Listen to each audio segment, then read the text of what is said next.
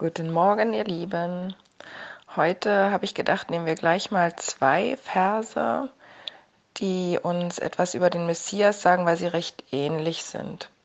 Die stehen beide in äh, Jeremia, also bei Jesaja sind wir jetzt fertig mit den Versen, zumindest die äh, speziell über einen Spross Davids oder über einen Nachkommen Davids sprechen. Und äh, wir haben in Jeremia 23 den ersten Vers, im Vers 5, siehe, es kommt die Zeit, spricht Jahwe, dass ich dem David einen gerechten Spross erwecken will. Der soll ein König sein, der wohl regieren und Recht und Gerechtigkeit im Lande üben wird. Zu seiner Zeit soll Juda geholfen werden und Israel sicher wohnen. Und dies wird sein Name sein, mit dem man ihn nennen wird, Jahwe, unsere Gerechtigkeit. Und in Jeremia 33, Vers 15 und 16 ist es nochmal so ähnlich. In jenen Tagen und zu jener Zeit will ich dem David einen gerechten Spross aufgehen lassen. Der soll Recht und Gerechtigkeit schaffen im Lande. Zu derselben Zeit soll Juda geholfen werden und Jerusalem sicher wohnen, und man wird es nennen Jahwe unsere Gerechtigkeit. Wir wissen, dass hier vom Messias die Rede ist. Aber wir haben hier eine kleine Überraschung. Und zwar der Name, mit dem man ihn einmal nennen wird, in Jeremia 23, also den Messias, und in Jeremia 33 die, die Stadt, also Jerusalem wird man nennen. Und das ist ein und derselbe Name, Yahweh Zitkenu steht im Hebräischen. Also es ist tatsächlich jener unaussprechliche Gottesname, dieses Tetragramm, dieses Yotei Wafei Zitkenu, Gerechtigkeit. Und wir sehen, dass der Messias und Jahwe, Gott, der Vater, tatsächlich eins sind, so wie es Jeschua immer wieder gesagt hat, wie es die Apostel sagen. Sie sind eins. Wir lesen auch in, in Sacharja, wo eindeutig ähm, Jahwe, also dieser Yotei Wafei sagt, sie werden mich sehen, den sie durchbohrt haben. Er wird kommen. Er in Gestalt von Jeshua, dem Messias. Und er wird Recht und Gerechtigkeit im Lande üben. Und das hatten wir auch bei vielen Jesaja-Stellen schon gesehen, dass er Recht und Gerechtigkeit ist für ihn ganz, ganz wichtig. Jenes Recht, jene Mishpat, diese Mishpat-Team, die er gegeben hat. Und er wird dafür sorgen, dass Gerechtigkeit im Land sein wird. Und ich hatte mal in einer Zeitung gelesen, dass es Umfragen gibt und wie viel Prozent der Deutschen sich eben einen einen, ja, ich sag's jetzt mal so, wie es da stand, einen Führer wünschen, der für Recht und Gerechtigkeit äh, sorgen wird. Und das waren nicht wenige. Und das ist für uns immer so ein bisschen erschreckend, weil wir an Adolf Hitler denken, der ein wirklich böser Führer war, der ja, er war der, der Anti, ein Anti-Messias, der für alles andere als für Recht und Gerechtigkeit gesorgt hat. Aber die Sehnsucht nach jemandem, der wirklich weiß, wo es lang geht, der für Recht und Gerechtigkeit sorgen wird, die ist nach wie vor groß in den Herzen der Menschen. Und die ist auch nichts Schlechtes, weil ich denke, Gott möchte unser König sein. Er möchte uns Recht und Gerechtigkeit um uns her schaffen. Und diese Sehnsucht danach, die haben wir einfach aber kein Mensch kann uns die geben. Kein Mensch kann wirklich Recht und Gerechtigkeit auf dieser Erde aufrichten. Und uns ist gesagt, dass wir, die wir wissen, was vor Gott als gerecht gilt, wir haben ja seine Tora, wir, wir wissen, was dort steht. Und wir sollen diese Gerechtigkeit einüben. Es ist im, im ersten Buch Mose gesagt, also dieses, dieses Wort Gerechtigkeit ist im Hebräischen Zedaka, also wir sehen schon abgeleitet dieses Jahwe zit Keinu, Jahwe unsere Gerechtigkeit. Und die Gerechtigkeit, die aufgerichtet wird, die wir einüben sollen, ist Zedaka. Und diese Zedaka, die ist bei Abraham zum ersten Mal erwähnt, weil Gott ihn auserwählt hat, diese Gerechtigkeit Gottes seinen Kindern zu erzählen. Er sollte das weitergeben. Und dann ist diese Nation Israel auserwählt worden, um diese Gerechtigkeit in diese Welt zu bringen und diesen heidnischen Nationen zu zeigen, was wirklich ein gerechtes Leben ist. Das haben sie nicht geschafft. Im Gegenteil, sie haben sich immer eher nach den Götzen der anderen umgeguckt. Und ähm, wir, sind, wir sind aufgerufen, aber diese Gerechtigkeit zu tun. Ja? Im Sprüche 21, 21 steht, wer Gerechtigkeit und Güte nachjagt, der findet Leben, Gerechtigkeit und Ehre.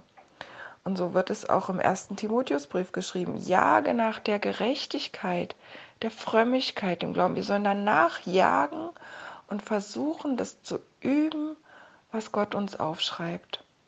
Auch in Matthäus 6 äh, steht ja, trachtet zuerst nach dem Reich Gottes und nach seiner Gerechtigkeit.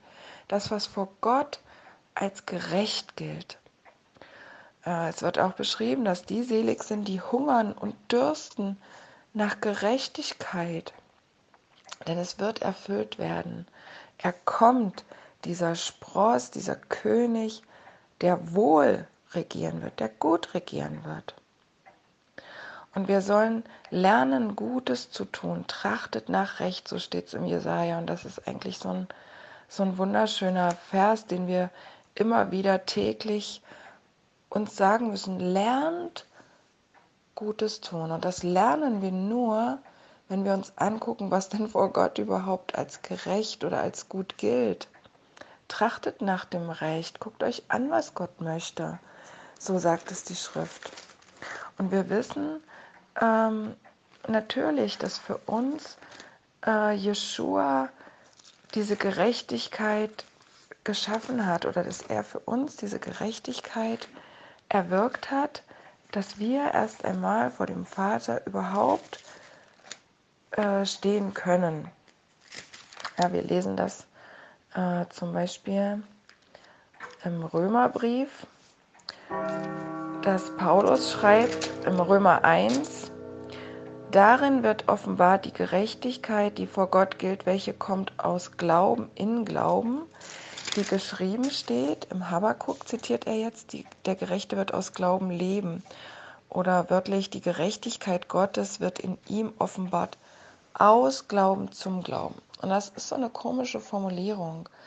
Er führt das an, an anderen Stellen nochmal aus, im Römerbrief auch, dass Abraham äh, die Beschneidung angenommen hat aus dem Glauben, aber es war eine ausführende Tat. Also ich glaube aber der Glaube zeigt sich nur in dem, was ich tue. Und deswegen ist es auch richtig, wenn Jakobus schreibt, ähm, dass der Glaube ohne Werke ist, ist tot, der, der ist kein Glaube. Und dies, mit diesem Ausglauben, Inglauben, das sind Paulus seine Formulierungen, die manchmal ein bisschen missverständlich sind, die aber besagen, wenn du glaubst, dass Jeshua der Messias ist, wenn du vor Gott gerechter stehst, dann tust du das, was er möchte. Und äh, das, das führt er an mehreren Stellen auf. Ja, also der Messias ist des Gesetzes Ende, ist falsch übersetzt. Der Messias ist des Gesetzes Ziel. Das Ziel des Gesetzes ist, dass wir alle die Gerechtigkeit eingeübt haben, die vor Gott gilt. Und durch den Messias können wir das tun. Das sind, ähm, das sind die Sachen, die, die Paulus uns äh, vers versucht zu erklären, die wir aber oft missverstanden haben. Wir sehen ja, dass die, äh, diese Gerechtigkeit, die Abraham eben hatte, äh, ja, dass die einfach äh, eine Gerechtigkeit war, die, die sich in der Tat erwiesen hat die, die man sehen konnte, die Gott gepriesen hat und ähm, die uns zeigt, was Gott möchte und wie sehr er uns liebt, dass wir das gerne tun.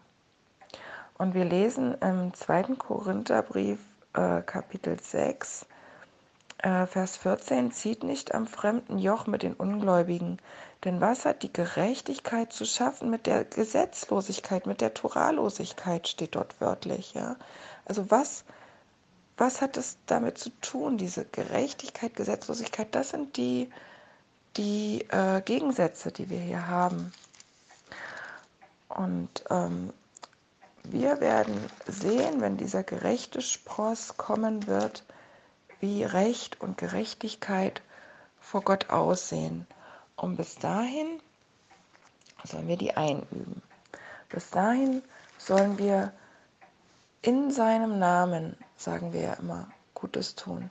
In seinem Namen, also in, in seinem, äh, in, in seiner, in seiner Vollmacht, in seinem, also so wie, wie er es tun würde. Gab ja immer diese schönen Armbändchen, ja, was, was würde Jeshua tun? Er würde Gottes Gebote halten. Er würde diese Gerechtigkeit, die vor Gott gilt, einüben. Er würde, natürlich haben wir gesehen, wie er den Schabbat hält, wie er die Feste feiert.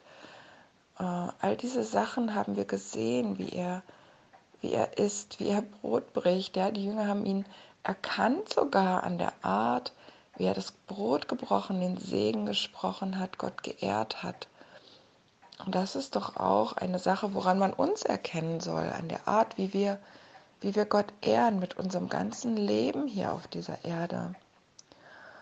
Und ähm, dann werden wir es auch sehen und erleben, wenn der Messias kommt, wenn dieser Jahwe Zitkenu kommt, dieser Herr, unsere Gerechtigkeit, Gott selbst wird kommen und die Gerechtigkeit hier aufrichten. Und wir werden uns riesig freuen, dass es einfach so ein schönes Leben ist unter dieser Gerechtigkeit.